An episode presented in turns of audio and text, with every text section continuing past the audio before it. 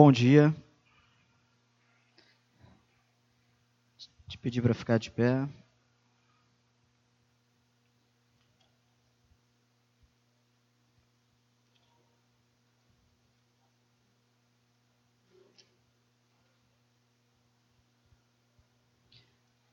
Abra tua Bíblia em 2 Samuel 19.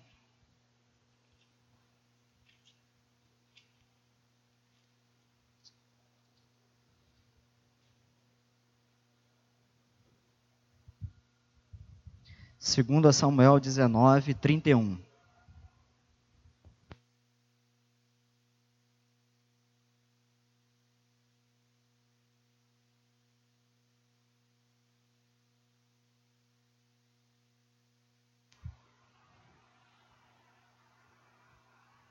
Todo mundo lá? Diz assim: Barzilai o gileadita também desceu de Rogelim e atravessou o Jordão com o rei, para acompanhá-lo até o outro lado do rio. Basilai era muito velho, tinha 80 anos de idade. Ele havia provido o rei de bens enquanto este permaneceu em Manaim, pois era um homem muito rico. O rei disse a Barzilai: Passa comigo e fique em minha companhia em Jerusalém. Eu te sustentarei. Porém, Barzilai respondeu ao rei: Quantos anos viverei ainda para que suba com o rei a Jerusalém? Já tenho 80 anos. Não consigo mais discernir entre o bem, entre o bom e o mal. Não sinto gosto da comida e da bebida, nem consigo ouvir a voz dos cantores e das cantoras. O teu servo seria mais um peso ao rei, meu senhor. Teu servo passará com o rei até um pouco além do Jordão. Por que me daria o rei tal recompensa? Deixe o teu servo voltar para que eu morra na minha cidade, junto à sepultura de meu pai e de minha mãe. Mas o teu servo Quimã está aí, deixa que ele acompanhe o rei, meu senhor, e faz-lhe o que for do teu agrado. Então o rei disse: Quimã me acompanhará, e eu lhe farei o que te parecer bem, e tudo quanto me pedires te farei. Depois que o rei e todo o exército passaram o Jordão, o rei beijou Barzilai e o abençoou, e este voltou para a sua cidade. Vamos orar. Senhor, te damos graças pela tua palavra, pedimos que o Senhor fale conosco, que o Senhor abra a nossa mente, o nosso entendimento, também o nosso coração, e que saiamos daqui nessa manhã edificados pela tua palavra, Senhor. É o que nós te pedimos em nome de Jesus e todos digam amém. Pode se sentar. Eu tenho feito uma série de esboços sobre personagens bíblicos do Antigo Testamento, mas personagens coadjuvantes. Não personagens tão conhecidos, às vezes alguns nem conhecidos. Acho que se eu perguntar aqui quem, quem já ouviu falar no senhorzinho chamado Barzilai, acho que vai ser, vão ser poucos que vão levantar a mão. Ah, eu já, eu já vi falar nesse, nesse velhinho, ou, ou, já passei por aqui. Ou então quando a gente lê direto, a gente lê e o nome dessas pessoas, entre aspas, menos importantes, acabam passando direto, né? E eu estou fazendo uma série de esboços de personagens bíblicos coadjuvantes. E tenho visto algumas coisas bem legais que são bem aplicáveis para a gente. Então, nosso personagem de hoje é esse, Barzilai. Eu quero te dar um pequeno panorama aqui. Nesse momento, Davi estava fugindo do seu filho Absalão. Vocês devem se lembrar, eu vou falar bem rápido. O filho de Davi, Absalão, se levantou contra ele e Davi, para não ter que guerrear contra o próprio filho, militar, Davi não fez questão de, de lutar pelo trono, ele preferiu fugir e, e ele foi para longe para ele não ter que se indispor com o próprio filho. Né? Por isso que a Bíblia fala que Davi era um homem segundo o coração de Deus. Porque apesar das falhas dele, ele tinha, ele sabia quem ele era, ele sabia quem Deus era. E ainda quando ele errava, ele se arrependia e ele consertava ou procurava consertar e ele endireitava os caminhos dele, porque é, o homem segundo o coração de Deus não é aquele que não erra, né?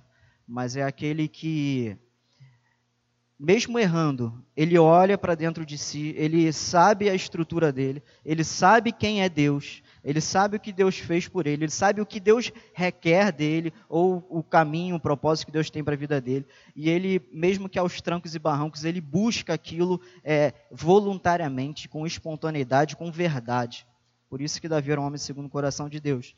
Então, é esse o cenário. Davi está fugindo de Absalão, seu próprio filho, que se levantou contra ele. E a gente tem aqui um personagem desconhecido, um homem chamado Barzilai, um nome bonito, né? E aqui o que acontece? Davi, na fuga, chegou a uma cidade, encontrou esse homem. Esse homem era muito rico e ele acolheu Davi na sua casa e abastou Davi de coisas. Vamos dar um pulinho aí e voltar algumas páginas. No capítulo 17, no verso 27.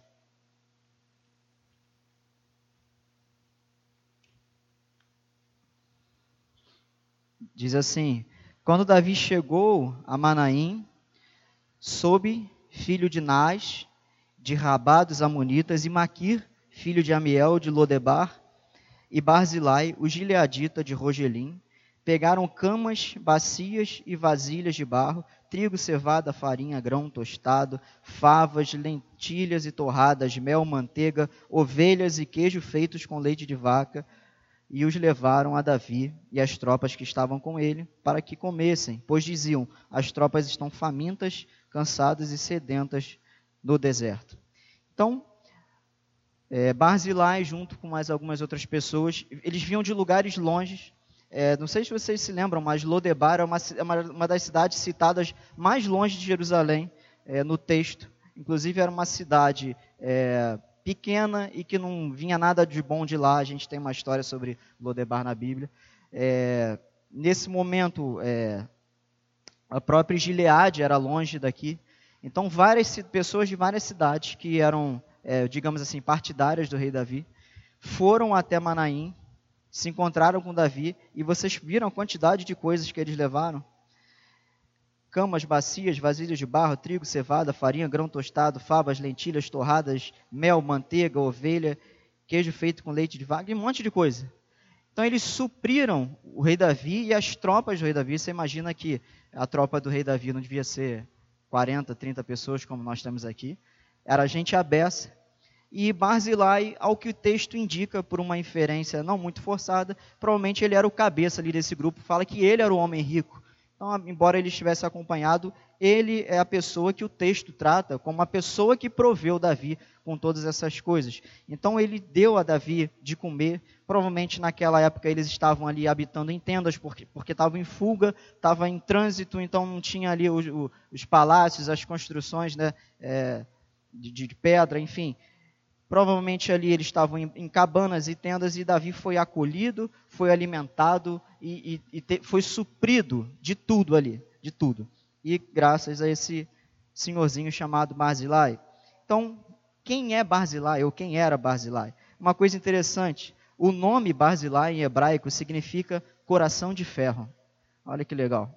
Faz alusão à determinação e lealdade, entre alguns outros sinônimos, mas eu peguei esses dois que são os principais: determinação e lealdade. Como eu disse, era um homem muito rico que se colocou à disposição do rei Davi quando ele fugia de Absalão. Então a gente tem aqui a figura de um homem muito rico, mas ao mesmo tempo desprendido, né?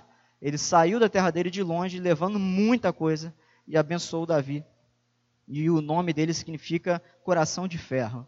E a gente pode primeiro pensar acerca dessa pessoa, que o nome faz, faz jus à pessoa dele. Realmente ele era um homem determinado e leal a Davi. Ele era leal e determinado, porque uh, os atos, os feitos dele mostram isso. Então quero que você fique com essas duas palavrinhas na tua cabeça: determinação e lealdade. Seguindo o texto, a gente tem uma coisa também muito curiosa acerca desse personagem. Davi pediu a ele, mais para frente, o texto que eu li, já tinha ocorrido uma batalha entre o exército de Davi e o exército de Absalão. Davi não participou dessa batalha, Joabe, que era o general de Davi, participou. E quem lembra aí da, da série né, do Davi, tem essa, essa coisa muito bem explicada. E Quando a tropa de Davi volta e um moço do exército, como a Bíblia fala, um moço de Davi, um servo de Davi, vem trazendo a notícia né, de que o exército de Davi ganhou, superou o exército de Absalão e Absalão está morto. É, nisso, depois que Davi ali chora, Joabe vem e dá um puxão de orelha nele e fala: Meu rei, você está chorando, o exército ganhou, como é que vai ficar o moral do exército? E, enfim, Davi se recompõe e nesse momento é, Davi se encontra aí é, com Barzilai a caminho de Jerusalém.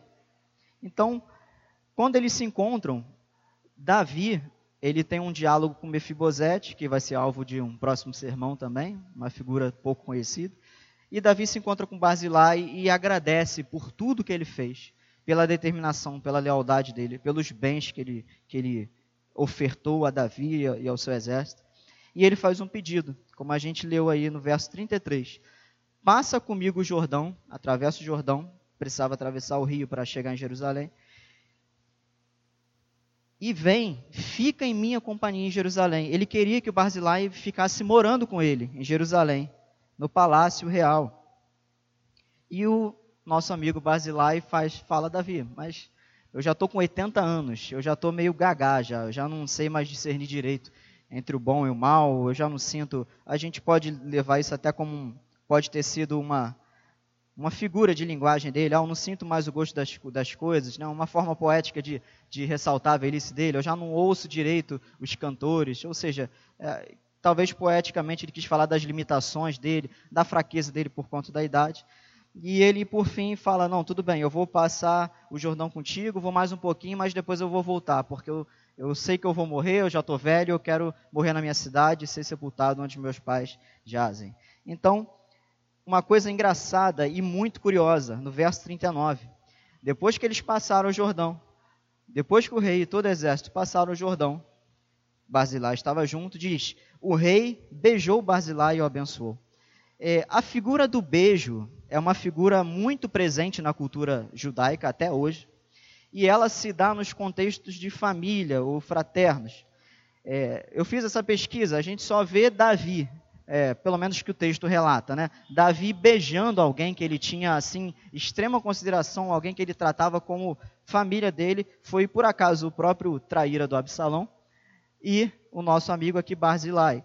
É possível que tinha esse hábito com outros familiares, enfim, mas que o texto bíblico ressalta isso, nos mostra, Barzilai recebeu um beijo do rei revela uma relação fraterna profunda, uma manifestação de amor entre familiares. Isso é muito comum nos textos de Gênesis, particularmente na relação dos patriarcas. Então você vai ver ali Jacó, é, é, Isaac, o próprio Abraão, José. Você vê alguns textos ali da, daquela galera ali, é, velha guarda, que eles tinham esse hábito de beijar os seus familiares, os seus irmãos, os pais, os filhos.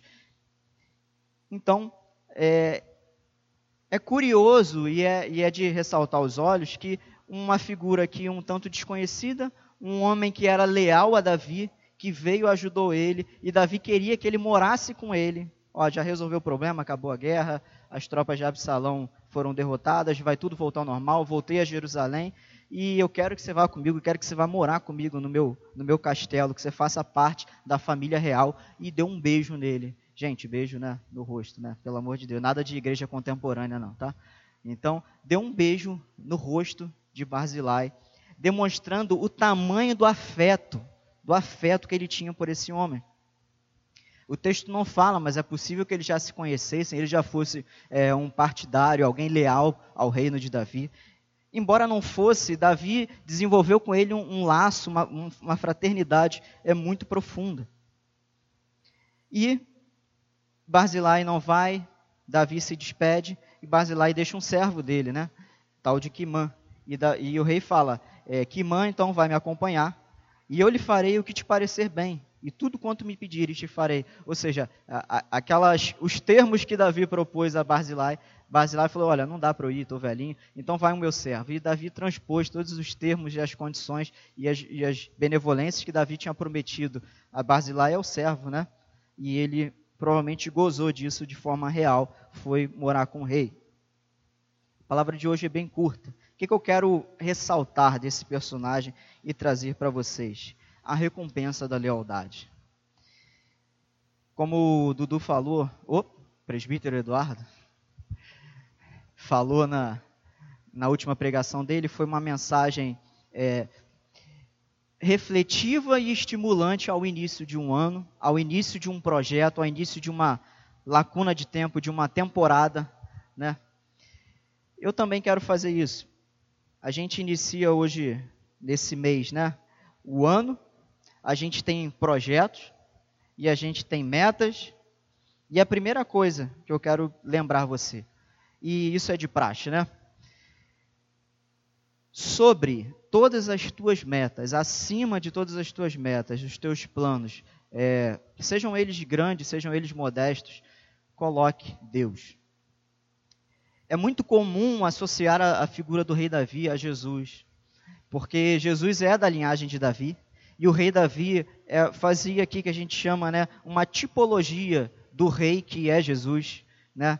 Por isso que Jesus vem da linhagem de Davi, Davi foi escolhido, Jesus foi estava é, determinado, Jesus ser da linhagem do rei Davi.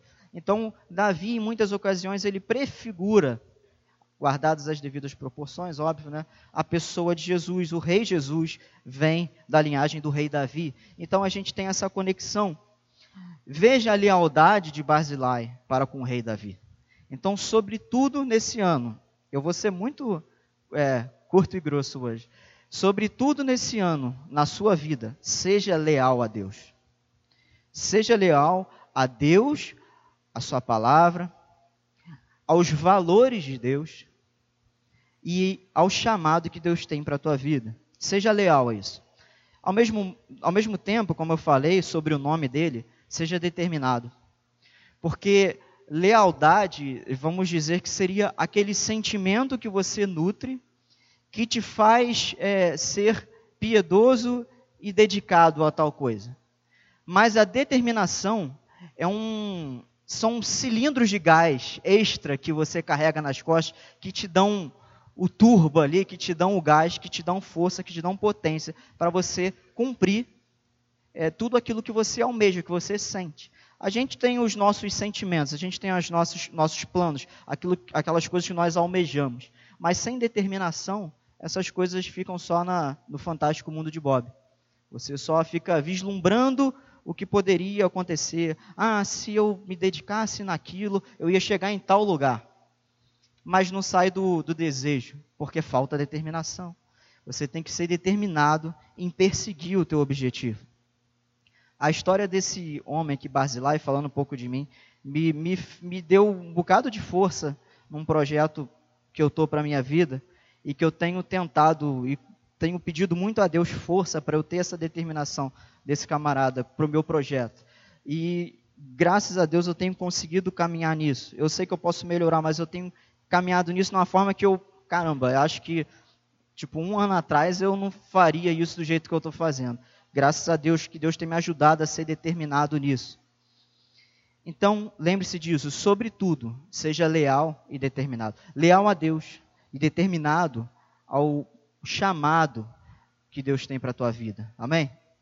Seja leal a Deus, sobretudo, sobretudo. Como eu falei, isso é de praxe, né? A gente já está careca de saber que nós temos que buscar o reino de Deus em primeiro lugar e as demais coisas vêm a reboque. Elas são acrescentadas. Não significa que a gente não investe para buscá-las, não investe é, é, tempo, força, enfim.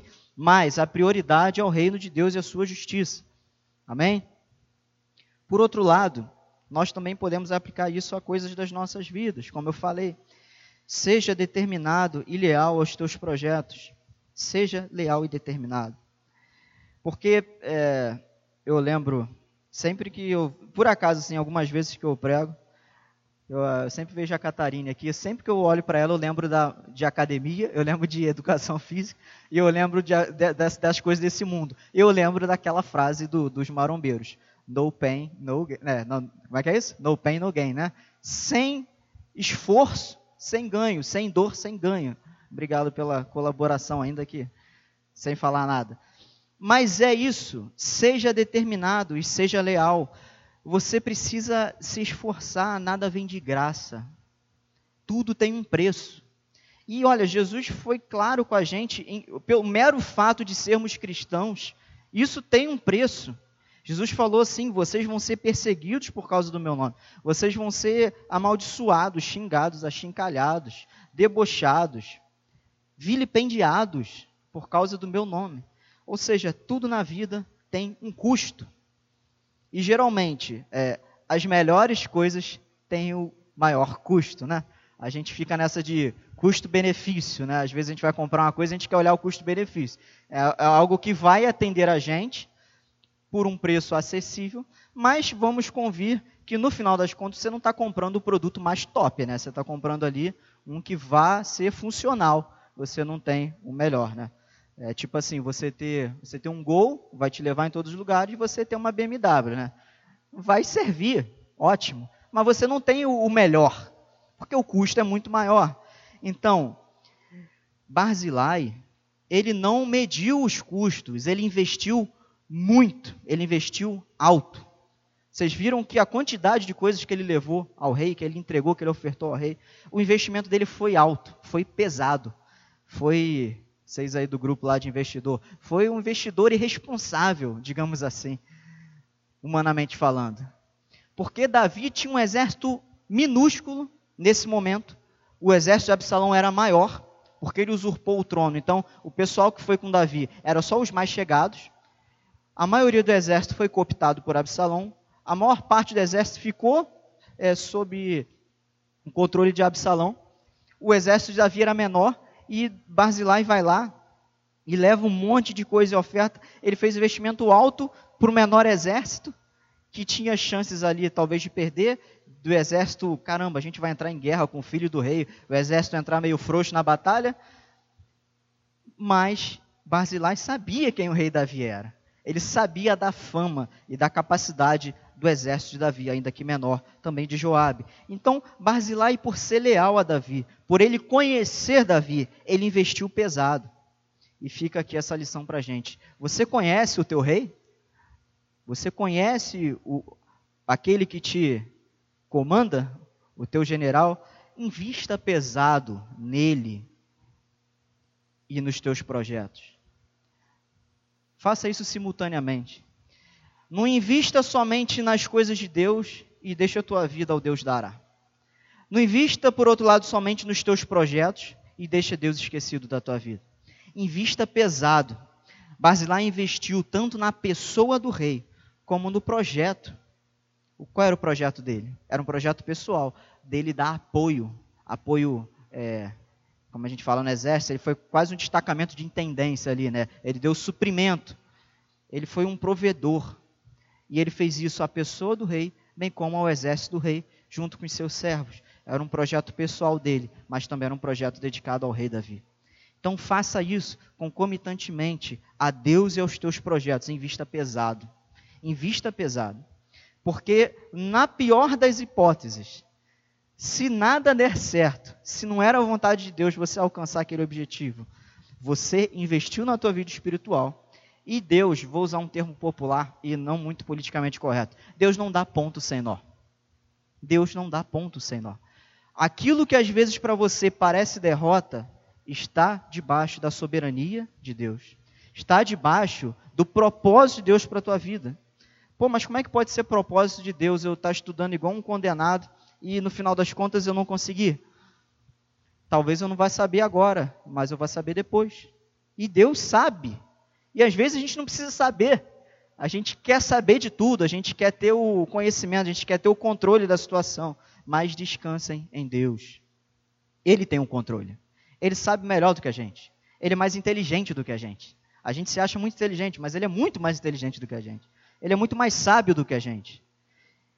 Ele sabe de tudo. E é o que o texto de Romanos, né, de forma magistral, nos fala: que a vontade dele é boa, perfeita e agradável. Aquilo que humanamente é ruim, se caramba, Jesus pendurado na cruz, humanamente falando, era uma derrota. Mas para Deus não. Aquilo se tornou a vitória das vitórias. A vitória das vitórias. Maior do que as nossas vitórias se tornou porque os caminhos de Deus são mais altos do que os nossos caminhos. Os caminhos de Deus são totalmente diferentes dos nossos caminhos. O nosso caminho é previsível, é humano, é lógico, é cognoscível, ou seja, é, é previsível, é fácil de fácil entendimento.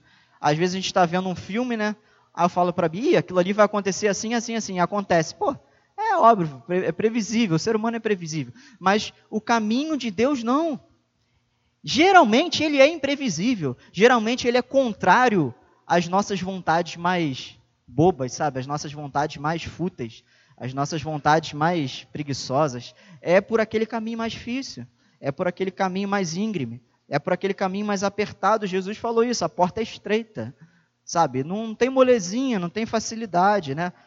Então, como eu falei, seja como Barzilai, invista pesado em Deus, tipo aqui Jesus na, na, prefigurado por Davi, e nas causas, nas tuas causas, como Barzilai investiu também na causa da guerra, na causa do exército, na causa, na causa filantrópica dele ali, pessoal, de fazer bem ao exército. E como eu falei no início, a recompensa da lealdade. Toda lealdade tem recompensa. Veja bem, eu não vou falar aqui de barganha, não preciso nem é, me defender, né? A gente não prega isso aqui na igreja. Faça isso para Deus e Deus. Não. Deus se agrada quando nós fazemos as coisas certas. E porque Ele é bom, Ele nos abençoa.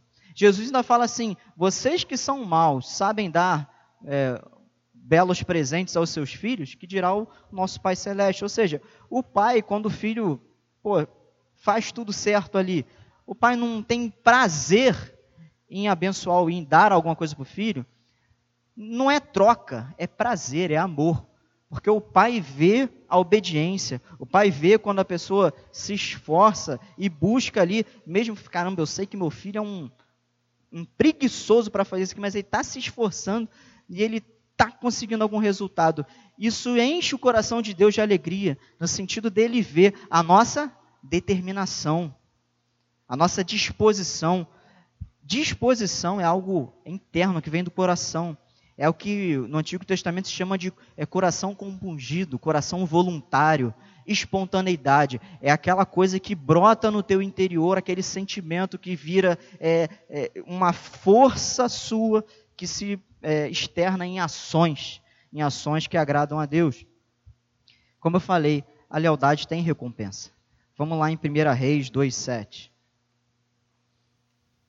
E na verdade, todos os nossos atos têm recompensa. Paulo falou: o que o homem plantar, ele vai colher. E Paulo ainda fala: olha só, de Deus não se zomba, meu amigo. Tipo assim, não vem tirar uma comigo. Não vem me fazer de palhaço. O que você planta, o que, o que você planta, você colhe. Tudo tem consequência. Essa é a lei da semeadura. Deixa eu te falar uma coisa, essa lei ela é irrevogável. Essa lei existe desde que o mundo é mundo. E ela não vai ser revogada. Porque é uma lei de Deus, é uma lei divina. É a lei da semeadura, ela é bíblica. 1 Reis 2, 7. Aqui, Davi está no leito de morte. Está lá nas últimas, como um amigo fala, né? Zé Maria já estava ali levantando a placa dos acréscimos e Davi ali dando conselhos para Salomão. E um dos conselhos é o seguinte, verso 7. Mas, ser bondoso para com os filhos de Barzilai, o gileadita. Estejam eles entre os que comem a tua mesa, porque quando eu fugia, por causa do teu irmão Absalão, eles foram bondosos para comigo. Olha só, Davi, no leito de morte, se lembrou de Barzilai. Isso aqui tem uma lacuna de algumas décadas. Acho aí que talvez aí uns 30 anos, menos um pouco, né?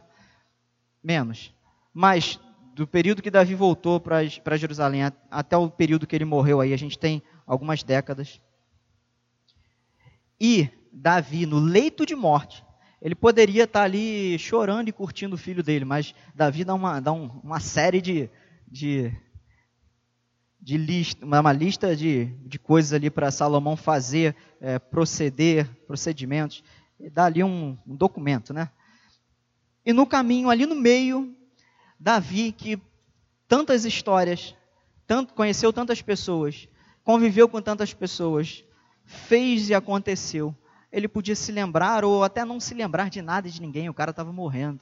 Mas ele se lembrou de Barzilai, daquilo que Barzilai fez por ele.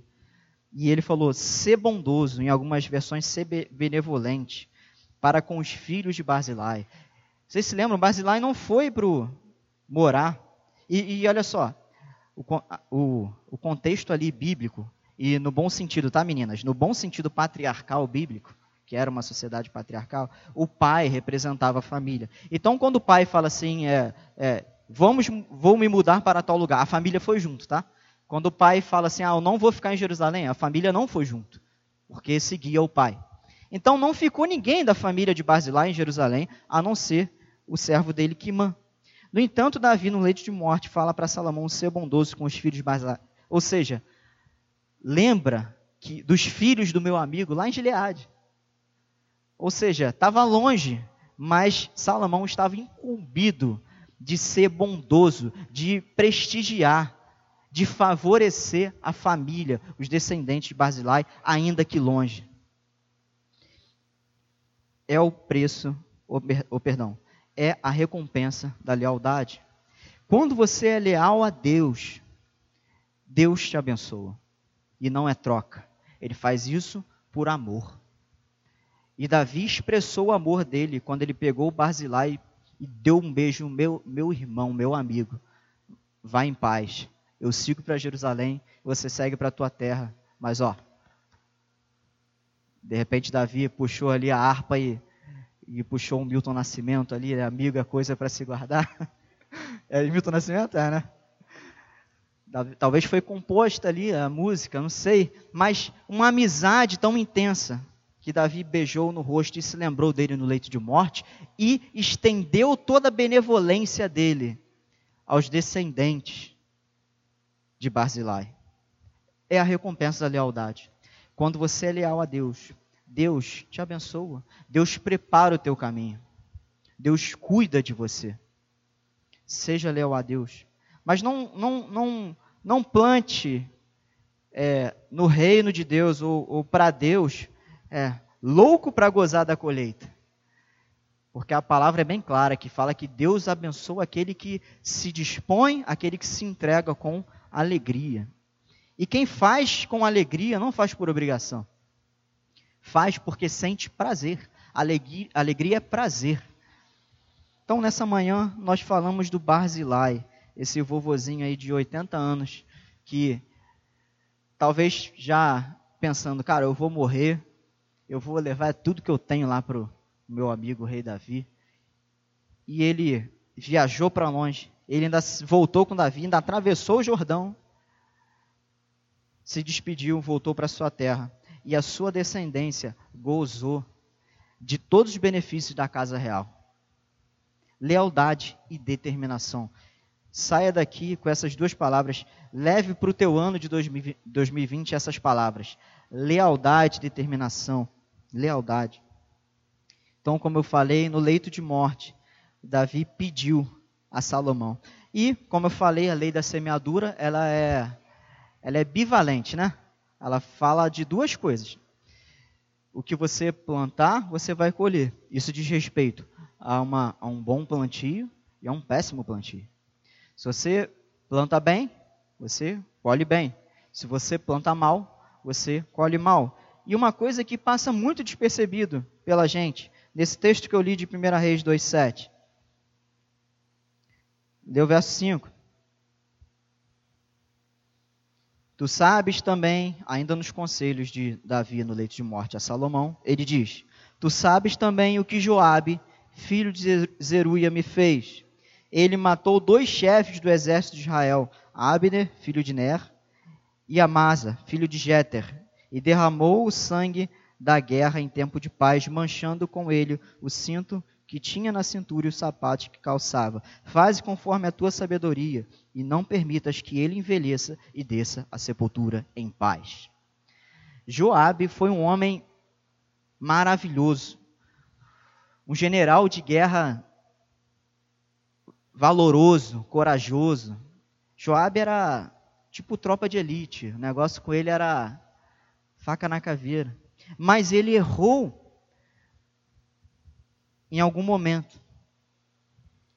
E a, embora depois desse momento do erro, ele tenha se acertado com Davi, Davi não o puniu Joabe como deveria fazer por causa da legislação, por causa da lei. E Davi, falando a Salomão também, fala assim: olha, você sabe que Joabe errou. Ele matou o general Abner e um outro em tempos de paz, para evitar um, um conflito, ou porque ele duvidava da idoneidade de Abner. Joabe tomou a decisão unilateral, até querendo o bem do, de Israel, do rei, mas ele fez o que não deveria e matou. E manchou de sangue os seus cintos seus pés. Você sabe que cinto e calçado tem um significado, até no, no, na armadura lá de Efésios a gente tem esse significado. Ou seja, Joabe cometeu uma iniquidade, uma transgressão. E Davi não puniu ele, mas deixou essa missão para Salomão. Olha, não deixa caducar aquilo que Joabe fez, não. Puna ele. Fala, conforme a tua sabedoria, faz. E não permitas que ele envelheça e dê sepultura em paz. Ou seja, não, Davi não está falando assim, olha, atazana a vida de Joabe até ele, não deixa ele morrer em paz. Perturba ele. Não, não é isso trocando em miúdos, Davi falou assim: Olha só, não deixa que ele morra sem que antes ele seja, ele pague pelo que ele fez. Que você aplique a lei ao que ele fez. Ou seja, a gente vê no verso 5 e no verso 7 dois resultados diametralmente opostos da lealdade e de quando você mete os pés pelas mãos. Então, saia daqui nessa manhã. Coloque no seu coração: eu vou ser leal e determinado, eu vou ser um coração de ferro nada vai me abalar. Eu vou me abraçar com Deus, eu vou me abraçar é, como aquela criancinha que começa a andar, igual o Arthur, né?